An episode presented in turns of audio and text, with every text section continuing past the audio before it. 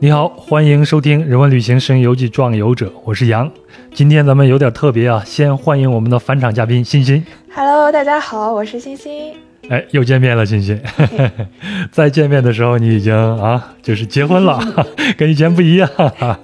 其实上次咱们录夏威夷那一期的时候，你也没说，后来还是在朋友圈里面看的。其实那次算是你的一个蜜月旅行，对吧？嗯可以算是吧。啊，哎呀，真开心呀！谢谢。咱们俩人也认识两年了。我再介绍一下欣欣啊，欣欣是八十二期节目《斯坦福的鸭子》，还有第一百一十六期节目《海峡两岸是故乡》，还有第一百三十三期节目，也就是我刚才提到的夏威夷那一期啊，被偷走的天堂的分享人。那大概是从这个海峡两岸是故乡的佛罗里达州开始呢。我和欣欣就有了这个默契了，就是他每次出行前呢，都会跟我打个招呼，回来以后呢，就会丢给我一篇论文式的一个提纲，很详细，然后说他这次看到了啥，了解了了啥。嗯，我也会给他的这个提纲呢，稍微的添加一些问题，然后就成为我们正式聊天录制时的提纲。呃，其实我觉得欣欣的你的这个分享，我们就可以成为一个单独的一个系列了，是不是？但是但是这个系列和其他的分享还不太一样，就是欣欣的这个旅行呢，还是以游客的身份去参与的啊，没有那么长的那种体验，不像是其他一些分享，可能嘉宾都在当地住了很久很久了。对，但是呢，在这个系列里边呢，我们俩会出于一些共同的兴趣，会植入一些我们很想了解的一些东西，比如像我们聊到佛罗里达，就会着重去观察和聊呃古巴流亡者和这个州的一个关系。嗯那么夏威夷呢，我们就会把重点落在夏威夷如何从一个独立的王国变成了美国的一个州，以及原住民的文化等等。那么今天呢，我们的目的地啊，也就是欣欣将带领我们前往的目的地是美国西部的新墨西哥州。没错。啊，新墨西哥州对。那咱们重点来了解一下美墨战争后一些原属于墨西哥的领土怎么就成为了美国的一部分。嗯，另外呢，我们还会去到德克萨斯州和加利福尼亚州的美墨边境墙地区，去窥探一下美墨边境墙及两边人的生活。嗯，行，我就先白活这些，咱们就开始出发。好好的。欣欣，那你这次为什么会选择要去新墨西哥州呢？虽然它也在西部，但嗯你是在加利福尼亚州生活。对对，因为我这次出行是在圣诞节期间，所以我就想找一个比较暖和的地方。呃，然后美国南部这些地方，我之前已经去过佛罗里达州了，然后去过夏威夷了，然后我就看地图，诶，看新墨西哥州我还没有去过，而且沙漠，对吗？对，而且 这个州我觉得它冬天不会有特别大的灾害。我不知道杨，你有没有在新闻看到前段时间美国遭遇了超强的风暴？而且在内华达州还有大雪、大风暴，还有饰演鹰眼的那个杰瑞米·雷纳呃雷纳，嗯杰瑞米·雷纳，好像在内华达州他的农场里边还被大雪风暴给压坏了腿，我都很吃惊。我印象中内华达州不是一个沙漠地区吗？对，然后但新墨西哥州就还好，所以嗯，我就选择了这个地方。嗯，而且嗯。这个地方还有一个比较特别的，就是如果大家看过《绝命毒师》这部哎美剧的话，会知道，哎，这个这部美剧就是设定在新墨西哥州，然后这个剧也是在这里拍摄的，所以如果我去这个州的话，就还可以打卡这个剧的一些拍摄景点。哎，你你当初跟我说这个的时候，最让我兴奋的就是这一点了，对，因为我也算是不大不小的《绝命毒师》的一个啊观众。嗯，另外呢，我还非常喜欢他的呃衍生剧，就是那个《风骚律师》。对，我不知道你有没有看过？哦，我知道，他的这两个剧拍摄地都是新墨西哥州的阿尔伯克基市，嗯对吧？没错。嗯，所以你这次的第一个目的地就是阿尔伯克基。，对，我的第一站就是位于新墨西哥州北部的这个阿尔伯克基市。然后在嗯做功课的时候，我发现如果我们一直往南走的话，还会路过几个特别棒的国家公园儿。然后再往南嗯走，我们会经过新墨西哥州，然后还有德克萨斯州，还有墨西哥这三个地方的一个。交界也是一个边境城市，叫埃尔帕索。然后我们就觉得去那里也可以感受一下美墨边境的风光。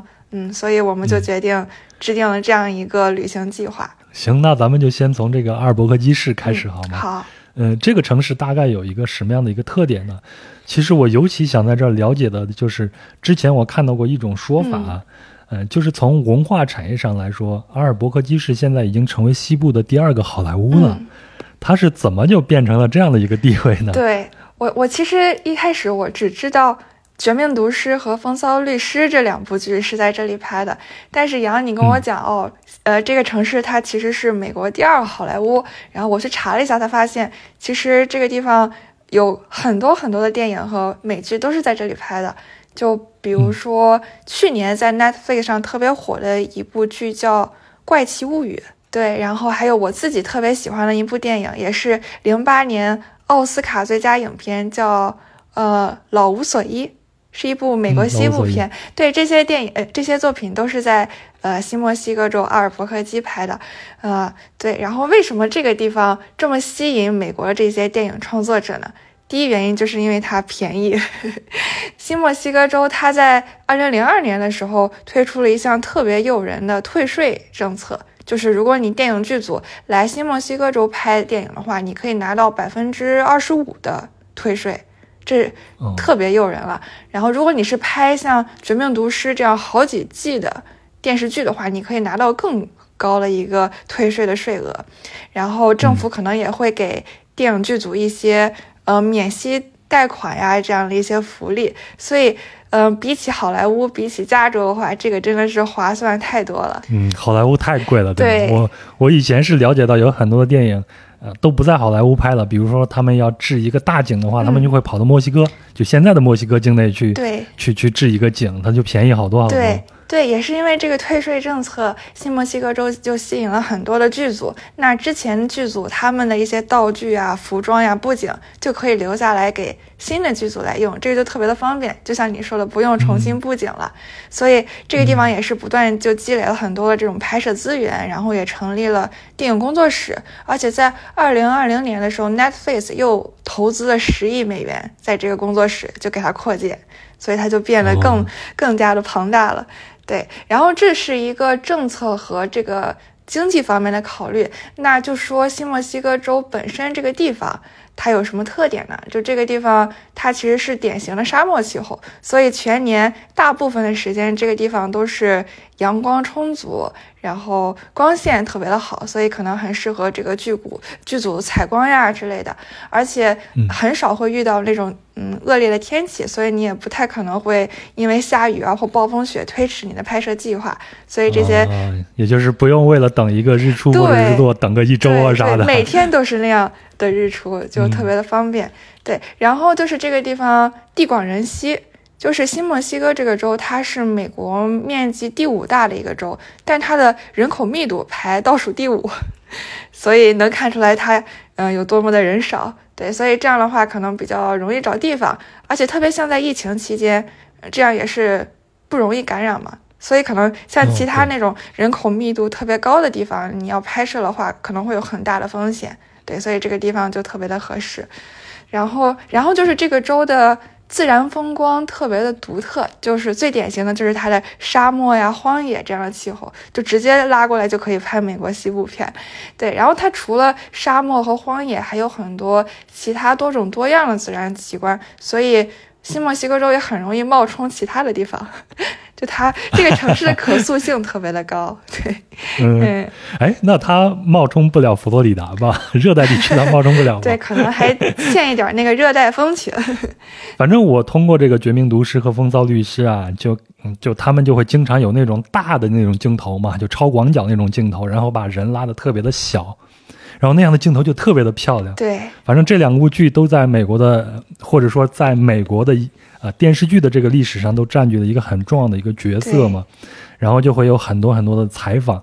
我看到一种说法说，《绝命毒师》和《风骚律师》的每一帧画面，你单独截下来，都是一幅非常漂亮的摄影的一个构图。我觉得这个就是得益于他们那边的地貌以及他们的光线，就特别特别的漂亮。对对对。然后《绝命毒师》这个剧组也是因为这个地方便宜，所以来这儿拍的。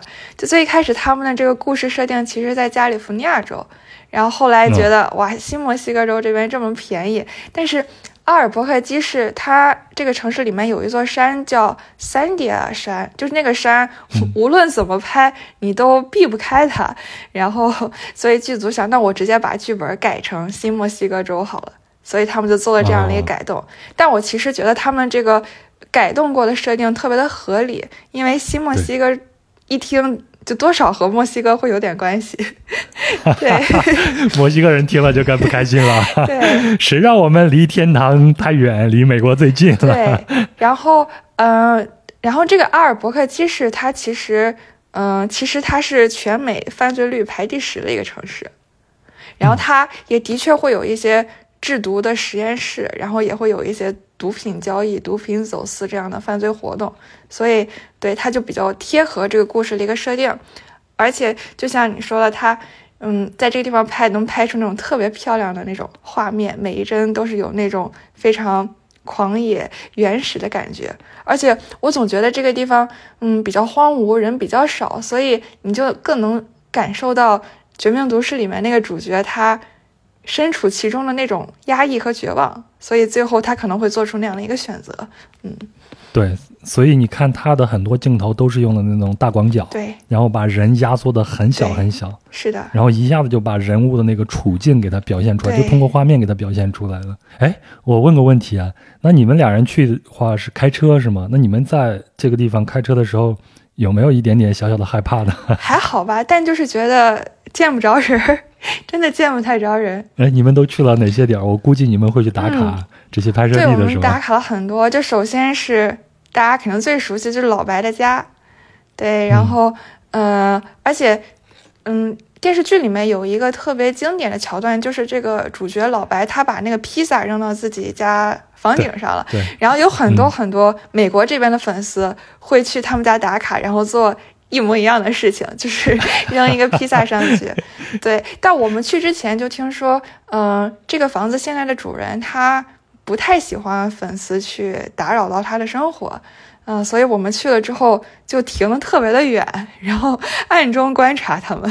我看你给我发的那个照片上啊，他们现在是不是在外面加了一圈铁栅栏，不让人靠近啊？对，加了一圈围栏的，嗯。让我想起来，我原来去哥伦比亚的麦德林市，想去看那个。呃，毒枭埃斯科巴最后葬身那个地方，人家现在那块地方其实就是一个老百姓住的一个地方。我也是远远的在谷歌地图上看到打打好这个点过去以后，我跟做贼一样，对，都不好意思靠近，对对对对，然后远远的看一眼就算了。对，所以我们远远的看了一眼，然后就走了。然后我们还去了剧中男二小粉他的家，对，然后那个地方现在也。改成了一个往外出租的这样的公寓了，但我们居然遇到了一个曾经的一个房客，那个房客他就说，他当年住在这里的时候，老有人过来打卡拍照，他特别烦，然后他就搬走了。这是挺烦的。对对对，然后我们还去了，呃，对，里面有一个律师，也是《风骚律师》的主角索尔，他的办公室，然后那个地方现在其实是一个酒吧。对，然后就也没有剧里面的那个自由女神像了，就是一个很普通的酒吧。对，嗯，然后还去了呃炸鸡店，因为这个剧里面有一个很有名的配角炸鸡叔嘛，就他用炸鸡店打掩护，其实自己也私底下在做毒品生意。然后那个炸鸡店现在他其实不卖炸鸡，卖的是墨西哥餐。对。但是店里面会放很多这样的贴纸呀，然后这种纸板呀，就是他知道会有很多粉丝过来打卡，然后 那些店员可能也见怪不怪了。哎，你们进去吃一顿没有？没有，因为呃，因为他卖的不是不不是炸鸡了，然后就对。哎，但是但是我们去吃了那个热狗店，就是剧里面好像有一个热狗店，而且在《风骚律师》里面，索尔好像在那里卖过手机，是不是？对，就是晚上最热闹的一个地方，然后有很多骑摩托车的人就在那儿，然后一个一个看着很壮。就是他的 King 知道他去那儿卖手机以后就很惊讶，说那个地方是犯罪率最高的，还是晚上？你去那儿干啥呀？啊，还好我们是白天去的。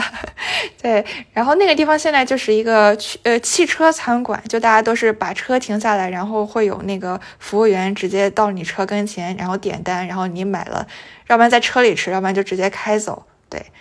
就是那种比较辣，然后加了墨西哥辣酱的那种热狗。听你说这个，我觉得我今天说话的音调就提高了不少，因为确实是 很着迷这个剧。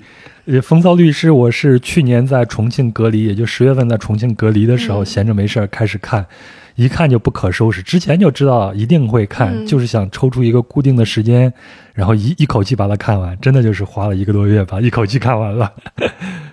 嗯，还还去其他地方了吗？呃，还有那个在阿尔伯克基市中心老城，它有一个专门的礼品店，就是粉丝嗯可以去买一些纪念品的地方。然后嗯那里面啊、我觉得那里面人可多了，我觉得可能阿尔阿尔伯克基的人都聚在那里面，然后大家呃一边挑纪念品，然后一边说啊，我最喜欢剧里面的谁谁谁，就感觉都是铁杆粉丝。你你你喜欢谁啊？我比较喜欢炸鸡叔吧，还有剧里面那个就是、中风坐在轮椅上那个 墨西哥黑帮老头，老头是吧？对对对对。对。对 嗯，好吧，你是一个成熟型的。对。然后你去到那个礼品店，它会有很多剧里面场景的复刻，就比如说嗯。像索尔他的那个办公桌，然后还有炸鸡店的那个柜台，然后还有那个、嗯。呃那个中风老头他的那个轮椅，对，就可以坐在上啊，面看。后面他那两个啊，他的那两个亲戚 还在后面，还在后面孪生兄弟，对吧对，就跟就保镖一样站在后面 守着。太绝了，这个说起来真的是如数家珍的。这是我们去过的地方，不过我知道有那种更硬核的粉丝，他们会把剧里面其他的一些场景都翻出来，然后去拍照。嗯，比如像沙漠里边边境啊对，他们去街头的那些地方。嗯，对，还有什么洗车店呀、美甲店呀这些，他们都能找到。那你在这儿能待了多长时间呢？阿尔伯克基市我在这儿待了一两天吧，其实主要就是打卡。每每天就是在打卡，对？对对对对，因为我觉得这个城市如果不是因为这部剧的话，我可能永远都不会来。嗯对，我我觉得这也是，呃，新墨西哥州它推出这个退税政策，然后给它州里面带来的一些这种，呃，增长和福利吧。因为的确不光是发动，呃，不光是带动了它电影业的发展，其实它也是拉动了这个旅游业，然后包括整个州。经济的一个发展，其实新墨西哥这个州，它的人均收入在全美其实是倒数的，就是一个比比较落后的一个州，所以可能也是政府嗯想通过这个发展电影行业，然后给这个州的经济带来一些刺激。嗯，就像咱们国家会在西部建一些影视城这样子，嗯会有很多的电影会去那边拍一些西部风光，，可能是一个道理吧。是的，行，那咱们通过这个读诗还有这个律师啊，嗯，呃，大概了解了一下阿尔伯克基，但是呃也呃也让我们对这个新墨西哥州的风貌有一个大概的一个了解对。但是无论是我啊还是听众，我相信在这个时候都会有一个问题啊，为什么这里叫做新墨西哥？那它跟墨西哥有什么样的关系？我想我们不妨在进入下站的时候，先聊聊墨西哥州的这个历史，好吗？对对。为什么这个地方叫新墨西哥呢？因为它这个地方之前的确是墨西哥的一个州。对，那我觉得我们应该要先讲一讲墨西哥这个国家历史，以及这个国家它是怎么诞生的。那我们就要讲到一四九二年的时候，哥伦布他奉这个西班牙王室之命，想要去寻找这个通往东方的这个航路，结果没想到他发现了这个美洲大陆。那之后，西班牙人就开始到美洲大陆上探索，然后在这里发展他们的殖民势力。那当时西班牙他们就在美洲大陆建立了一个新西班牙总督辖区，也就是新西班牙属的美洲殖民地。然后当然后这个辖区它的范围特别特别的广，就如果从南向北看的话，它大概包括南美洲北部的一些地区，然后中美洲，然后加勒比海地区，然后还有现在的墨西哥，还有现在的美国的西南部。然后新墨西哥州所在的地区，大概是在十八世纪的时候被划入了这个新西班牙总督的辖区。嗯，然后在十九世纪初，呃，当时受美国独立战争还有法国大革命的影响，这个拉丁美洲这个地方也开始陆续爆发一些独立革命。然后，那西呃墨西哥这个地方，它是在一八一零年的时候，呃，开始爆发这个独立战争，然后也是经历了一个特别漫长曲折的一个斗争。在呃一八二一年的时候，墨西哥宣布自己独立，然后建国，然后呃，在一八二四年的时候。墨西哥也颁布了自己的宪法，然后它建立了和美国特别像的这种联邦制，就是也是由不同的州组成。然后墨西哥刚刚打完这个独立战争之后，它处于一个百废待兴的一个状态，然后它特别需要有人来过来给它发展经济，然后来给它保卫它刚刚打下的这个山河，对吧？所以当时墨西哥政府就特别鼓励移民来到墨西哥这个地方，特别是鼓励大家到像德克萨斯这种。人人烟稀少、人迹罕至的地方来拓荒，对，而且他会鼓励来这边的移民，呃，可以允许他们武装，这样可以和当地的一些原住民的势力来抗衡。咱们在这儿得稍微的聊一下这个原住民啊，也就是所谓的印第安人，也就是前头你提到的哥伦布啊，他进行地理大发现的时候，他误以为这个地方是印度。对。然后才把这里的人称之为是印第安人。是的。嗯，其实这呃，美洲的这个原住民大概是从四万年前从亚洲东亚这边过去的，然后他们是度过了结冰时期的这种白令海峡，当时的白令海峡就结冰以后，就就人就可以走过来，然后从这边一直往南下，才进入到现在的北美、中美和南美地区。这就是啊，我们学界大概认为。美洲的原住民的一个来历，嗯，所以当时墨西哥，所以当时墨西哥就来了很多从美国那边来的移民，呃，然后，呃，后来，然后移民来了特别的多，结果这个美国移民的人口的数量远远的压过了原来这个墨西哥裔的人口，而且，呃，从美国来的这些移民，他们其实当时都有那个蓄奴的传统，但是墨西哥政府在南方州嘛，对。墨西哥政府在一八二九年的时候，他联邦废除了这个奴隶制。你想，毕竟他们也是当年被殖民压迫过的人，对吧？所以墨西哥它是废除这个奴隶制。所以当时，嗯，美国的这些移民就和墨西哥的政府会有很多的冲突。而且当时墨西哥的政府变得越来的越专制，所以终于在一八呃一八三六年的时候，呃。这个美国的这些移民和墨西哥政府又爆爆发一次比较激烈的冲突，然后就，然后德克萨斯这个地方他就闹独立了。最后这个地方是成立了一个德克萨斯共和国，对，德克萨斯共和国。当时墨西哥的他们墨西哥那个总统被被俘虏了，然后。被迫签署了一个条约，承认了这个德克萨斯这个地方的一个独立。但是当时墨西哥政府说，我们不承认这个总统，所以我们不承认 德克萨斯这个地方的独立。对，所以这是当时墨西哥政府的一个态度。但是这个德克萨斯共和国还是成立了。呃，但当时德克萨斯还不是美国的一个州，虽然当时那边的人民很想。并入美国，但为什么他们没有在一八三六年，呃，独立成功之后就加入美国？是因为当时，呃，美国国内还是有既有自由州又有蓄奴州嘛？那如果德克萨斯州当时加入的话，嗯，这个自由州和蓄奴州的平衡就会被打破了，这就会导致美国众议院这个权力也会失衡，所以，嗯。德德克萨斯州，呃，德克萨斯想要并入美国的这一个 愿望，也是会受到很多的阻挠。嗯，不过最终还是在一八四五年的时候，嗯，德克萨斯，嗯，正式成为了美国的一个州。这算是第一块并入到美国的，呃，原属于墨西哥的领域了。对，而且墨西哥之前一直不承认德克萨斯的独立嘛，然后你看，然后又变成了美国的一个州，那你美国就是 介入我的内政，对吧？所以。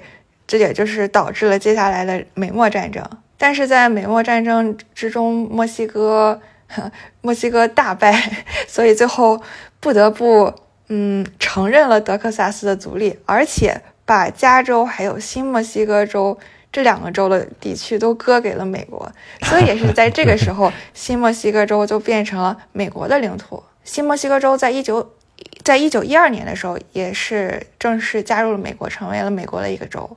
所以这就是新墨西哥州和墨西哥的一个关系。你刚才提到这个加利福尼亚州，到现在啊，加利福尼亚州还是分上加利福尼亚和下加利福尼亚。那上加利福尼亚呢，就属于美国，但是下加利福尼亚呢，现在还是啊墨西哥的一个省。我们现在看到的美国西部的很大一块地方，就地图上看到美国西部很大一块地方，都是原属于。墨西哥人的。对，对，对。然后我们还要再提提一下西班牙。之前墨西哥闹独立，然后西班牙这已经是失去了很大的一部分的这个殖民地了。那他们最后是在一八九八年的时候，呃，美西战争就咱们之前讲过的嘛。然后他们是在那个时候也失去了古巴还有波多黎各这两个地方。所以最终包括菲律宾，对对对，然后最终就结束了他在美洲的这个殖民统治。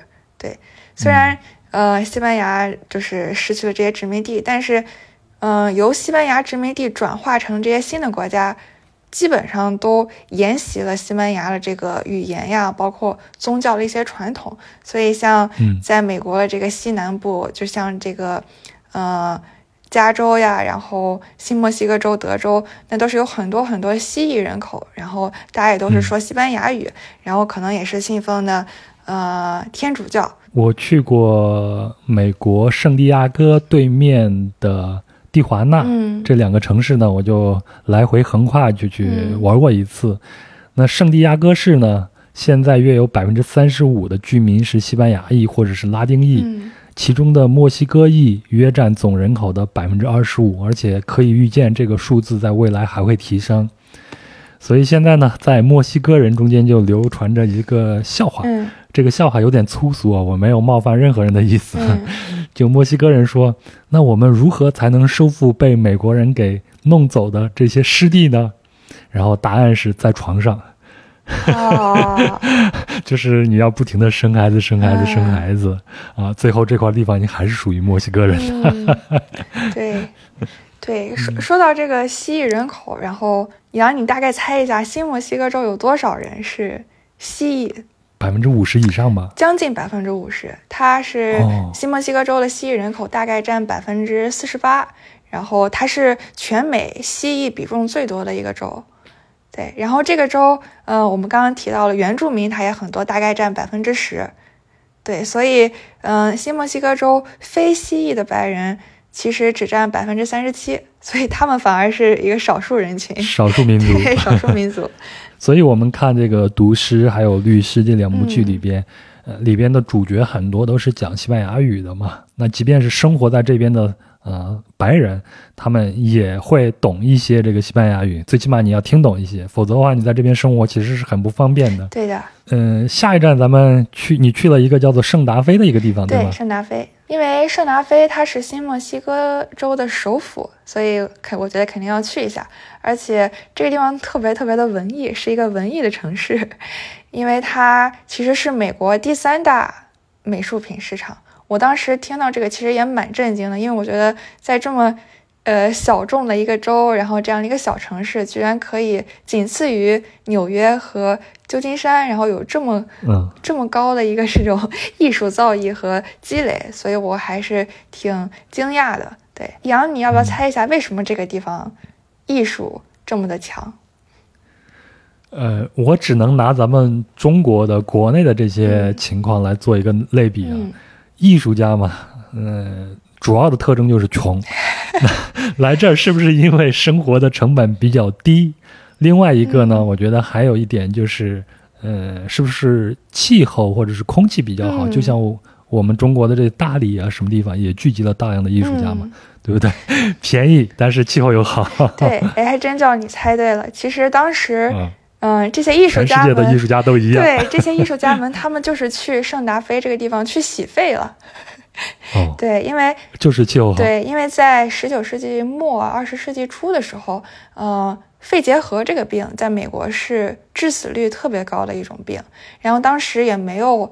很好的一个治疗方法，因为这个病是由细菌引起的。然后你想，像抗生素这样东西发明还得等五十年之后，所以当时医生就建议这些病患说：“哎，你们就去一些比较温暖、干燥的地方，空气比较清新的地方。”那然后医生首推的就是新墨西哥州。所以当时很多很多，嗯，原本住在纽约、住在芝加哥这些地方的一些画家，他们就。逃离北上广哦，不对，逃离逃离纽约、芝加哥，然后来到了这个美国的大理，也就是新墨西哥州。哎呀，美国的大理。对对，而你在那边，你的感受怎么样？就是气候好吗？嗯，气候好，然后是挺干燥的，我觉得比加州要干。到后来，新墨西哥政府他为了吸收更多的这种非西裔的白人。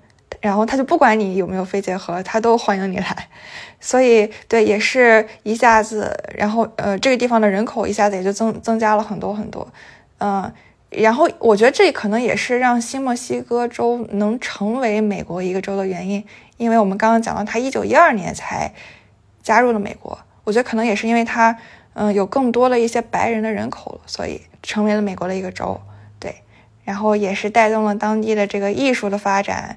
然后旅游业的发展和经济的发展。那聊聊你在那边都看到了啥？我觉得那个地方的建筑特别的特别，对，因为圣达菲这个地方它没有很多的那种摩天大楼，全都是那种非常矮的土砖房。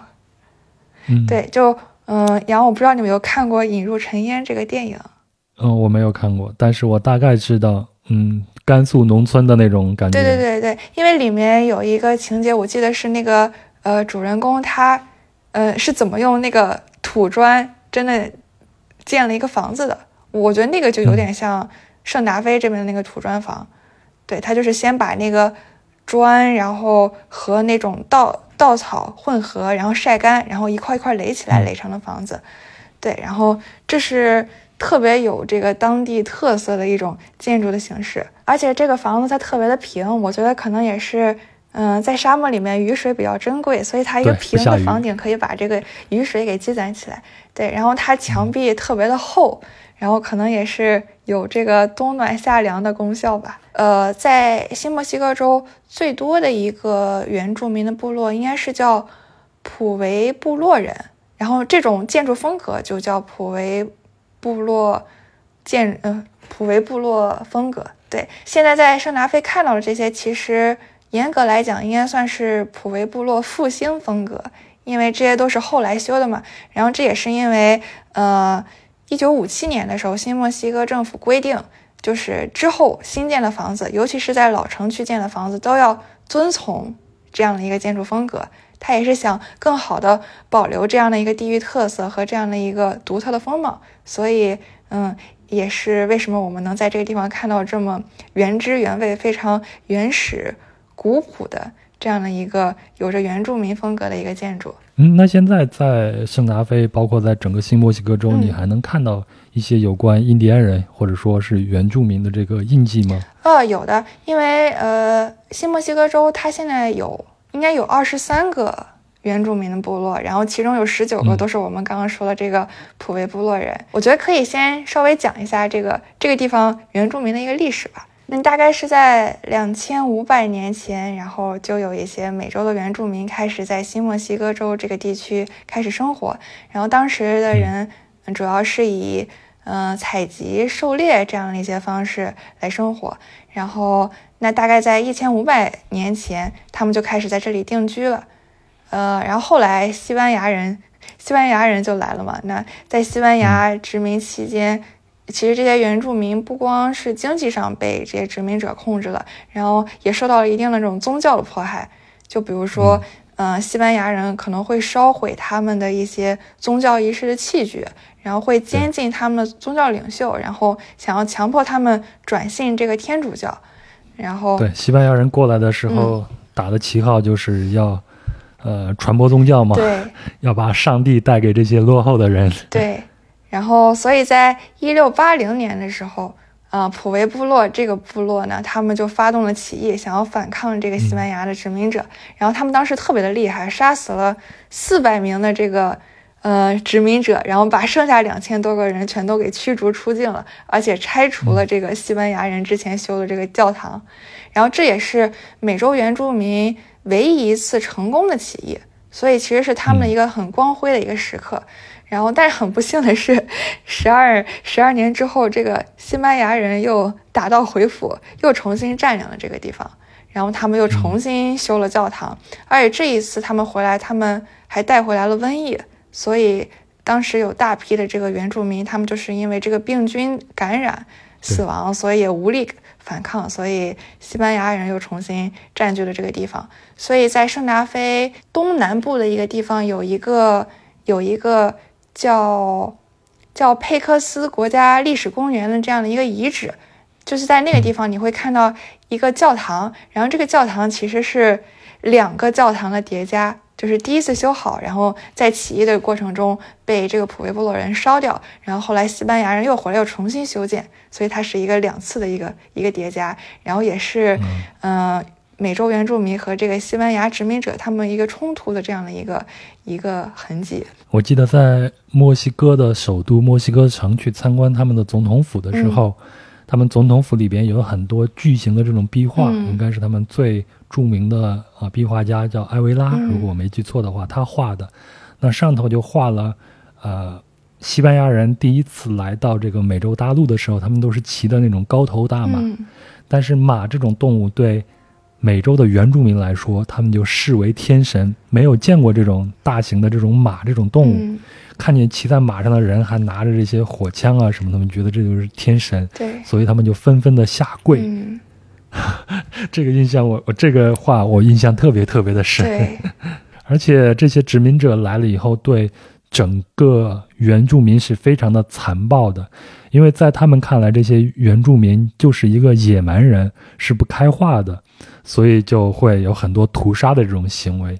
那这也激起了呃。原住民他们的一些反抗，所以他们之间的这种战争持续了很久很久，直到十九世纪，就是呃环游地球八十天的那个故事里边，也出现了，就是主人公福格先生他横穿美洲大陆坐火车的时候，其中的有一段就有这种印第安人袭击火车的这样一个故事。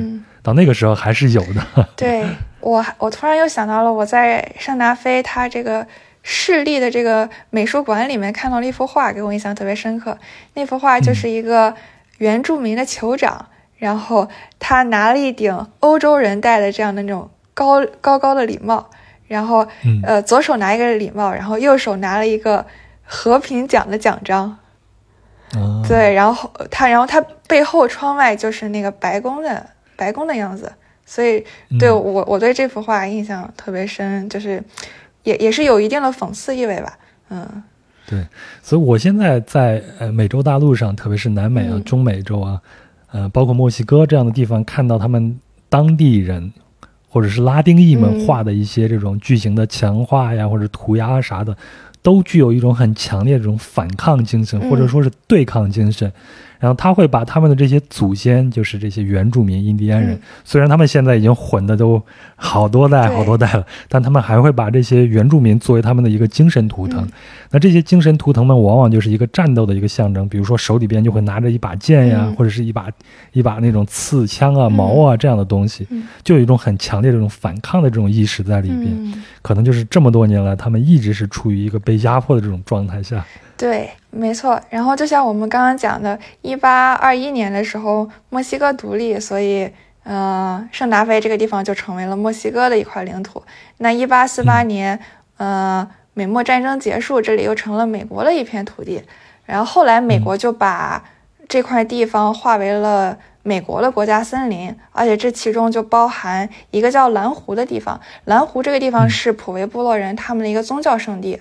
所以就相当于是把把人家的地方给给拿走了嘛，就有点像我们之前讲夏威夷的时候的那样那种感觉，对被偷走的天堂。对对对，但是嗯，对，但但在之后，嗯，原这些美洲原住民他们也是不断的向政府啊提出这个申诉和抗议，所以最终在一九七零年的时候，美国政府把这个蓝湖这块的土地归还给了普维部落人。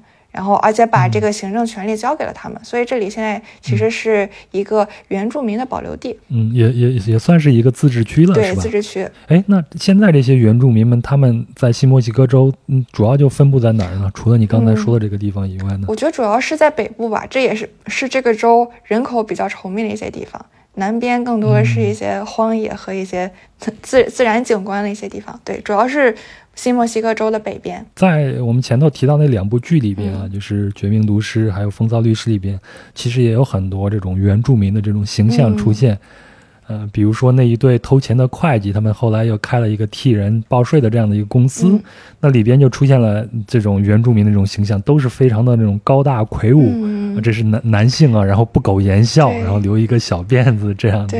那现在呃，美国政府对这些原住民们会不会有一些呃特殊的一些政策呢？你比如像内华达，对吗？嗯比如像雷诺这个地方，嗯也是在加利福尼亚州，就会让他们特许他们去经营这个赌场啊啥的。嗯，，对，应该是，而且好像是只有他们能经营这个赌场，嗯，而且包括像呃像我不知道。杨，你有没有去过羚羊谷，或者是听过羚羊谷这个地方？就是我听过羚羊谷，对但是没有去，因为太难预约了。对，就这种地方应该也是就是交给这些印第安人来管辖和就是你你去到那边，那些导游可能都是印第安人，因为那个地方就相当于交给他们来嗯、经营和保管。对我觉得也是哦，一定意义上的一个一种补偿，或者是对让本地人来讲本地人的故事啊。对是的。哎，你还去了哪儿？呃，然后我我就离开圣达菲往南走，去了新墨西哥州的两个国家公园。呃，先是去了一个叫白沙的国家公园，对，然后嗯。这个地方顾名思义，就是这里的沙子是白色的，就特别的。特别的好看，然后如果你要上小红书上搜的话，你你会发现就很多很多，嗯，白沙公园的图片，应该是因为很多很多年之前这里是一片湖，然后它湖底湖底的那个岩石是石膏岩，哦，然后后来这个湖水蒸发掉了，这个石膏岩露了出来，然后在各种这种自然外力的作用下，就被磨成了这种沙粒一般的形态。然后这个地方风又特别的大，然后所以在风的这个不断的这个推和堆积的情况下，就形成了这样的一个沙丘。嗯，法国巴黎人羡慕坏了，他们塞纳河畔没有啥，还得去外面买点沙铺在这儿。对，然后呃我去到这个地方的时候，就觉得我我像进了雪场一样，而且它比我想的要高大很多。就是如果你真的置身其中的话，你会觉得你自己特别的渺小。嗯，如果你真的在这个沙丘之中的话，其实你会发现它不是纯白色，而是那种有点像牛奶里面挤了一滴咖啡的那种颜色。嗯，还很特别。对，下一个国家公园是叫呃卡尔斯巴德洞窟国家公园，然后这个地方有全美第二深的钟乳石洞穴。钟乳石这个东西，它是碳酸钙的一个沉积物，比如说像石灰石这样的一种碳酸钙的岩石，它如果被这种含有二氧化碳的水溶解，就会又沉淀成新的一个形态，就像我们看到的那种千奇百怪的那种形态一样。对，然后，然后我查了一下，我看是因为新墨西哥州这地方有挺多石油的，所以它地底下会有比较多的这种硫氰化物，然后这个东西遇到水会形成硫酸，所以它可能会加速这个石灰岩的一个溶解，所以会在地下形成那种规模特别大、人特别深，然后钟乳石特别多的这样一个洞穴。所以在这个国家公园，如果你下到洞底的话，大概是有地下负七十五层这样的一个深度。你可以坐电梯，然后也可以选择步行进去。大部分人都会选择步行进去，因为它会有一个那种螺旋式下降的一个徒步道，然后那种感觉就特别像 你钻进了地球的这个耳朵里一样，因为就像耳道一样。儒勒·凡尔纳的《地心游记》就诞生了。对对对，然后然后我觉得看钟乳石的乐趣就是不同人眼里的这个钟乳石，它可能是不同的一个一个样子，对吧？然后在我的眼里，我觉得他们就像像爆米花，像冰激凌，像金针菇一样，哦，所以都是吃的。对，都是吃的。对，然后嗯如果你下到呃洞的最下面的话，然后你就会感觉像是有很多很多人正在进行一场蛋糕大战，然后到处都是奶油。突然有一个人进来，给所有人都点了穴，所有奶油都凝固在了那里。你好，我是壮游者的主播杨。那现在呢是平地抠饼时间。壮游者是一档独立播客，非常希望能够得到您的资助来维持运营。那么公众号壮游者每期都会随免费音频节目发送一篇文章，文章里呢会有相应的细节图片或者是相关资料，是对音频节目的补充。那您可以通过文章下方的喜欢作者对节目进行打赏赞助。另外呢，您也可以通过转发、点赞、评论的形式来支持壮游者。那如果您使用苹果播客收听节目，也请为装游者打一个五星好评。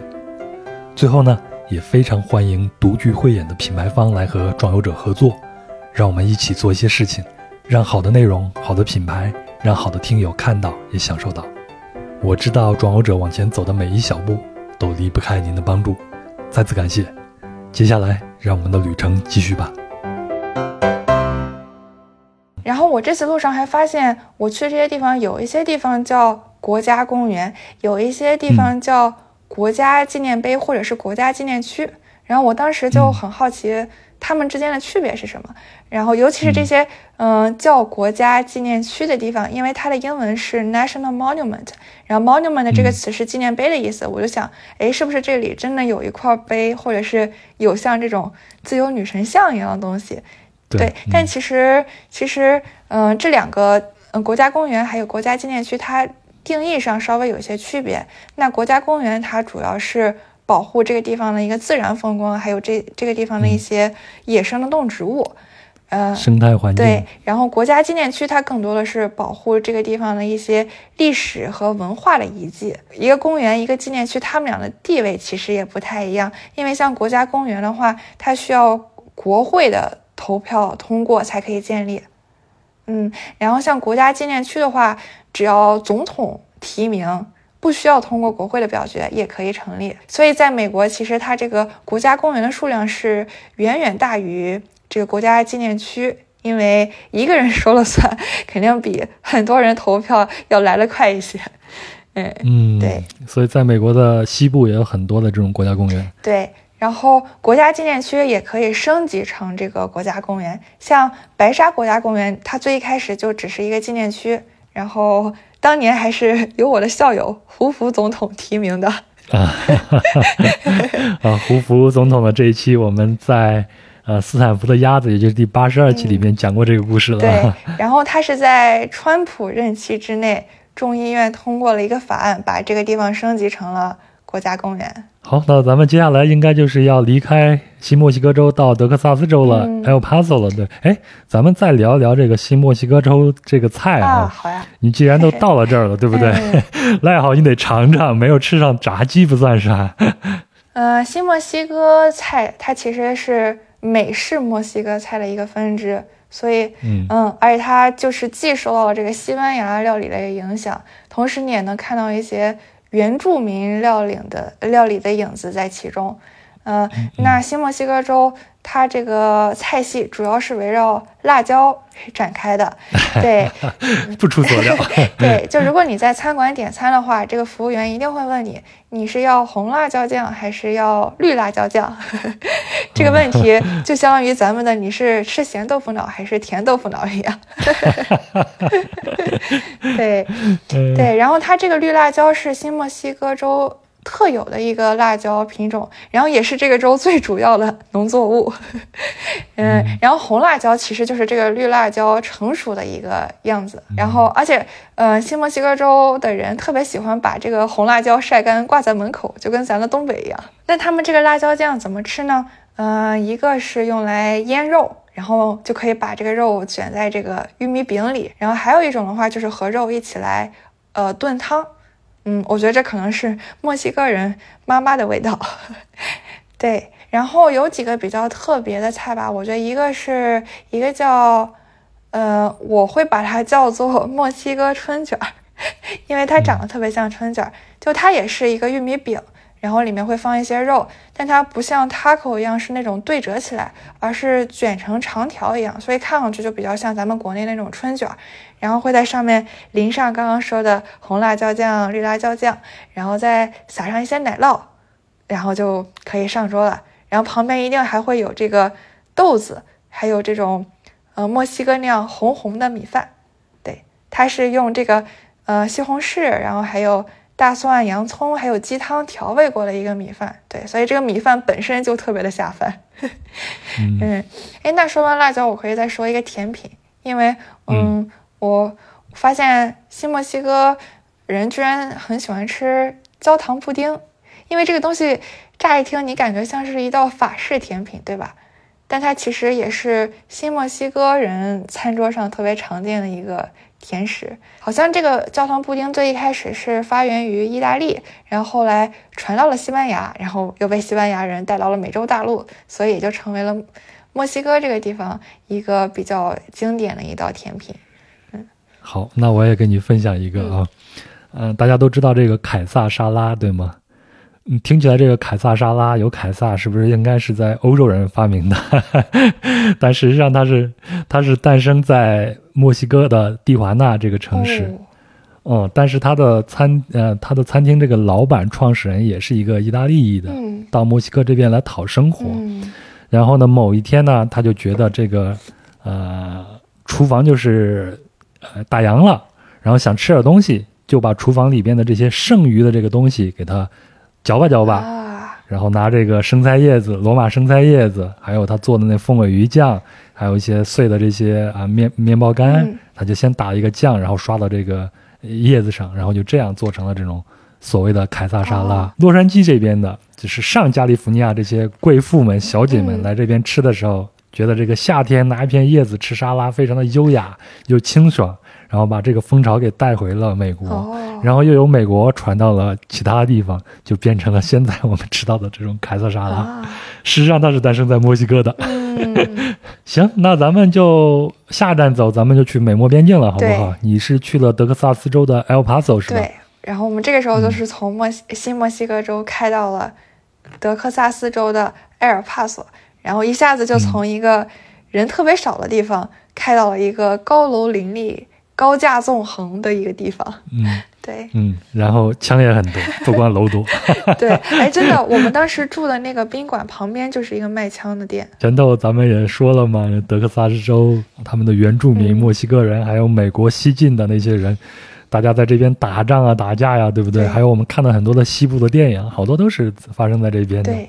哎，那你们来这边主要就是为了去看美墨边境墙吗？对，我觉得可以先给大家简单介绍一下美墨边境的这个情况。就是，嗯，看美国它的南部是和墨西哥接壤，对吧？然后美国它是有四个州在这个美墨边境线上，从西到东分别是加利福尼亚州、亚利桑那州、新墨西哥州和德克萨斯州。然后，但其实这个边境有。嗯，一半儿都是这个自然的一个分界，比如说在德州，德州和墨西哥主要是由一条叫格兰德河的这样的一个河分隔开的。嗯，然后像在亚利桑那州，呃，它和墨西哥之间有一片很大的一个叫索诺拉的呃索诺拉的沙漠，所以这些都形成了一些天然的一个屏障。然后，那在那种比较繁华、比较热闹的口岸，可能就需要一些物理屏障来。呃，加强这个边境的管制，因为边境两侧它经济水平差异很大，所以经常会有一些呃墨西哥或者是中美洲这样一些非法移民，他们会穿越这个边境到美国去讨生活，所以就会有这样的一些栏杆呀或者是墙壁来拦住这些 非法移民。对，然后像呃埃尔帕索就是这样的一个边境城市，然后阿尔呃埃尔帕索它对面是。呃，它对面那个城市是，呃，墨西哥州，呃，嗯呃，是这个墨西哥奇瓦瓦州人口特别密集的一个城，叫华雷斯城。然后这个地方，嗯，也是犯罪特别活跃的一个地方。对，对我们如果看过维兰纽瓦的《边境杀手》这一系列电影的话，你会看到他们去墨西哥这边就是这个城市。对，对，华雷纳。哎，对，其实我们没有。真的去这个边境墙，因为还是不太想冒险，觉得有点危险，所以我们其实只是站在了呃埃尔帕索的一个山上，对我们远观了那个边境墙。就是如果你站在那个山上的话，首先你会看到一个红色 X 型的一个雕塑，那个雕塑它就是在对面墨西哥的华雷斯城。然后你根据那个雕塑，你就能看到周围一个黑压压的一个墙一样的东西，对，那个就是。呃，两个国家之间的这样一个边境墙，然后你也能看到连接两个国家的一个高速。说到这个华雷斯城呢，我第一次去墨西哥的时候，曾有一班比较便宜的飞机要落到华雷斯城，但是呢，对华雷斯城，我上网查了一下，我觉得还是算了吧，我不敢去了。但事实上，正常在那边生活呢，你小心一点，也没有什么太大的事儿。这我是问了在当地生活的这种华裔，他们跟我说的。然后呢，我就这边收集了一些关于美墨边境的这些数据，我想给大家说一下。如果我有说错的话，那欣欣欣给我补充一下哈。美墨边境呢，刚才欣欣也说了，它是跨了四个美国的州，但这四个州都是以前属于墨西哥的。那美墨边境一共是三千多公里，大约有一千一百二十公里被墙给隔开。这些墙呢，就是我们所说的这种物理的墙。那这个墙的类型包括铁丝网，还有链条、岗哨，还有铁路、混凝土桩这个障碍物。那除此之外呢？边境巡逻队还架设了大约八千多台的摄像机，组成了一个虚拟的围墙，监视这个入境的口岸。它包括一万一千多个地下传感器，一百零七架飞机，八架无人机，一百七十五个移动监视装置和和八十四艘船。那这个数据大概是我二零一八年的时候收集的，现在我就不知道这个数据有没有增加或者减少了。而且大家可能。还不太知道，其实建墙的这个安全围栏法案，它通过是在二零零六年，因为现在大家都会觉得这是川普建的墙啊，但二零零六年的时候是小布什签署的，而且它是完成于奥巴马的任期内的，而一直叫嚣着打击非法移民的川普，他是二零一八年的四月才开始建造新美墨边境墙，和我们今天聊的这堵墙可能它还不是一回事儿。对。其实，川普他修的那个墙，主要是翻修和加固了一些原有的旧墙，然后，嗯，对，对，包就包括这个阿尔帕索境内的一些墙，然后他是把那个原来的铁丝网换成了那种更坚固的钢铁护栏。嗯，美国边境墙这个这个话题也是也是能挺能体现美国国内这个政治和民意的分裂的一个话题。那有一些人就觉得我们要修更多的墙。那代表人物就是川普，对吧？他二零一六年竞选总统的时候，他就是打了这个我要造墙的这样的一个旗号，对。然后也有一派人，他们会觉得修墙这件事情，嗯，劳民伤财，而且也酿成了很多悲剧。因为，嗯，就我们刚刚提到这个墙，它有，嗯，大概是高九米，所以会有一些，呃，移民他们想翻墙的过程中可能会摔下来。那从这么那么高的地方摔下来，肯定肯定得 断个胳膊、缺个腿儿这种。对，然后还有一些人，他们就会避开这个围围墙，改而从就我们刚刚提到那些沙漠呀、然后河呀，嗯，这些地方穿过。那他们可能嗯，在路路路途中可能会就是死于中暑或脱水啊，或者是在河里面溺死啊，这样的一些悲剧都时而有发生。美墨边境还有一种职业叫做土狼，其实就是我们所说的这个叫蛇头。他们通常的这种方式呢，呃，就会是在这种边境墙下打一个洞，洞口很隐蔽，然后让这些呃想偷偷渡的这些人从这个洞里边钻过去，所以他们叫做土狼。到了那边就会有人去接应你。总之就是你想了很多很多的办法，但是不能阻挡啊中美洲或者是下面南美洲的一些人。向往一个更好的生活的这样一种愿望，还是层出不穷的往呃北边跑。嗯，然后还有一个比较有意思的事情，就是如果站在山上，或者是你在谷歌地图上搜连接美国和墨西哥的这个高速，你会发现，呃，从北向南完全不堵，但是从南向北就特别特别多的车，而且特别堵。对对对，因为从墨西哥进入美国的时候，你就要接受这个。边境检查站的这样的一个文件的检查，是对这一点，我我我自己是经历过。然后我是从美国的圣地亚哥往他的蒂华纳去，当时是啊那边的旅游局的一个接待。然后我们开车过关的时候，我压根儿就没有感觉到任何的检查，我觉得太丝滑了，噌一下就过去，然后就告诉我我们现在就已经在墨西哥了。但是你看一下 另外一个车道，就我后来看纪录片。然后那个车道就堵的很多很多车，因为你进入美国，他们会有一个非常详尽的这样一个检检查。对，包括在阿尔帕索，就是不太那么靠近边境的地方，也会有一些检查站。然后我们当时路过的时候，就 毕恭毕敬的把我们的那个什么签证呀这种文件递了上去。但是那个检查员一看我们是亚洲面孔，可能直接就摆摆手让我们走了。嗯，说你们国家也有墙，对不对？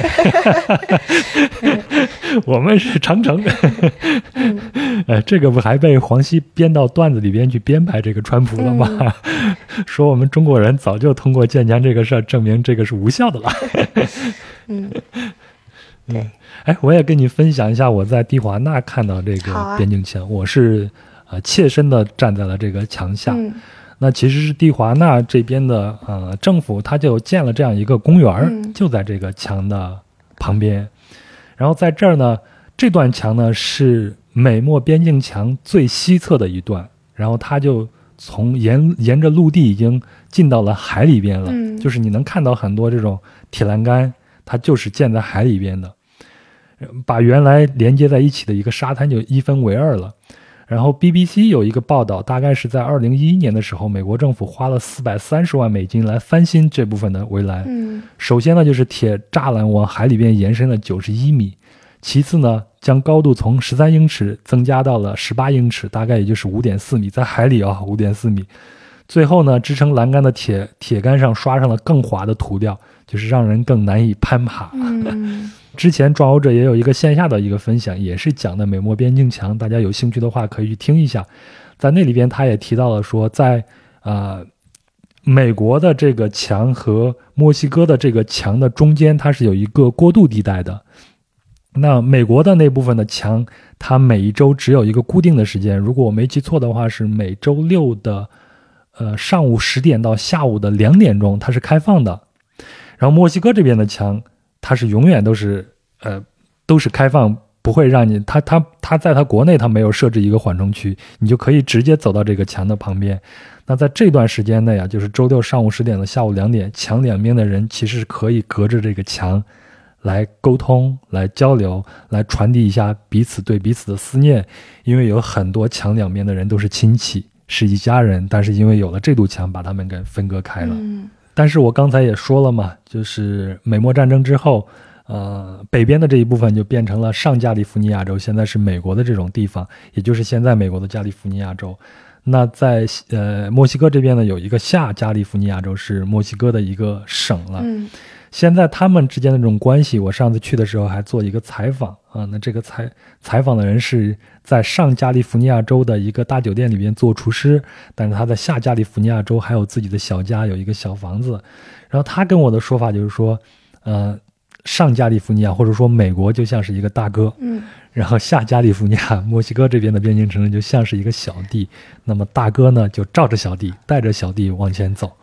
那我看到的情况也是这样的，就有很多墨西哥人北上去那边稍微工作一下，或者去那边购物啊啥的。然后因为有美国游客要往南边来走，就让蒂华纳的经济也有了一个很好的一个发展，特别是在美国的禁酒令的时期。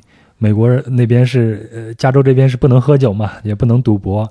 那有很多的人，包括好莱坞的明星，比如像卓别林啊，他们也会坐着他们的小飞机飞越边境，跑到蒂华纳这边来寻欢作乐。据传当时的蒂华纳有一个黄金俱乐部，那你在里边赌博的时候是要用金币来下注的。而且呢，现在蒂华纳也有一个墨西哥唯一的一个赌博牌照。他的总部就在蒂华纳，我还去参观了这个大的赌场。这个赌场有他们，这个赌场集团应该是，他有他们自己的足球队，有自己的赛马场，还有他们的赛狗场，非常的繁华。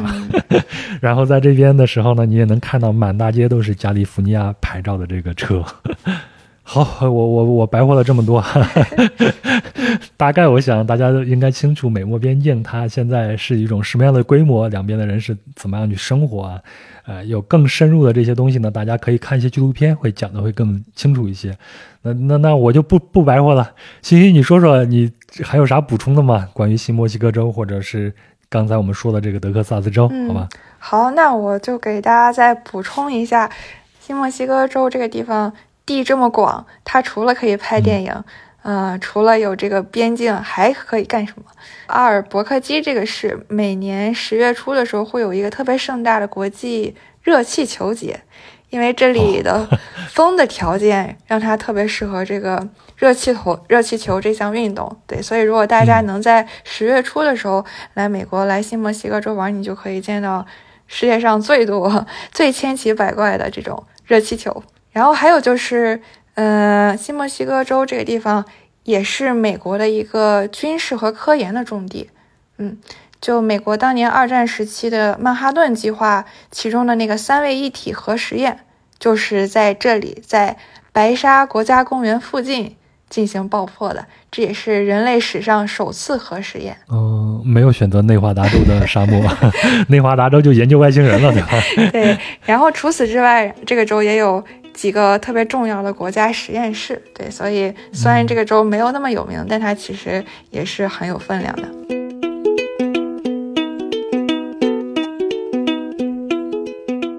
本期的节目就到这里结束了，非常感谢欣欣的分享。呀，又是一期非常短小但是清新的节目，也感谢您的陪伴和收听。那如果您对本期节目有什么想说的、想聊的，可以在留言区里边留言。另外呢，我们在节目里边提到的相关的细节图片，都会在公众号“壮游者”的文章里边展示，请您微信搜索并订阅“壮游者”就可以了。还有呢，您可以通过公众号文章下方的喜欢作者来进行打赏赞助。那如果您有商务合作的需求呢，请邮件至壮游者幺六 .com，也就是壮游者的拼音全拼加上幺六 .com，或者呢，您可以添加微信壮游者二零一八啊，当然这也是我们壮游者听友群的入群的这个微信啊啊，就是壮游者的拼音全拼加上二零一八，添加这个微信。那么你就可以联系到我，或者呢将您拉到群里边。接下来呢，我要感谢一下通过公众号打赏为壮游者进行赞助的朋友，分别是假装思考的兔子啊，特别感谢您赞助的巨款，这可能是我单次收到的最大的赞助了，多谢多谢。还有呢，呃，这个英文我拼不出来，是 A M A T E U R I S T。还有呢，停云七鹤哦，这已经是连续第二次了，非常感谢。还有骆驼飞鸟鱼啊，这是五群的朋友。还有刘八仙，还有 Tiffany，还有劳尔，还有菜菜爱米饭，蓝天仙阳 W，还有庄园孙燕妮，高脚鱼啊，拼音是这样拼的。还有文涛声依旧，还有在喜马拉雅给节目赞助的啊，Grace 时光等朋友。非常非常的感谢。那接下来呢，我要回应一下留言，关于第一百四十六期节目台媒记者朱涵杂役。那我和麦特在做这期节目之前呢，还有一点忐忑，不确定我们选取的这个比较平民的角度是否能让听友接受。但看到大家的评论呢，非常的欣慰。嗯，有不少听友说看到了不一样的韩国，太好了，这就是我们的目的。那我和麦特也在商量。看看能不能找到其他的切入点，继续做一些分享。当然也没忘了他之前研究的天津的租界啊，也在计划当中，敬请期待。呃，最后一件事呢，壮游者的邮件通讯专栏啊，从去年的五月二十一号开始，那到今年的五月二十一号呢，也就年满一周岁了。但是呢，今年我个人的播客创作计划比较多，导致我的工作量增大了好多，就没有精力了。所以呢，在五月二十一号这一天，也就是一周年之际啊，小鹿我就计划将它关闭掉，不再更新了。那么已有的订阅用户呢，不要担心啊，在你的付费有效期内，不会影响你阅读所有的文章。接下来这两个多月，我也一定会尽心尽力的完成我的写作计划，请您放心。啊，也再次感谢您的信任和喜爱，咱们在壮欧者的播客或者其他的渠道里边继续交流。行，那今天就到这儿了，记得。在春天这个美好的季节，多出去走走看看，保持心情愉悦。咱们下期见。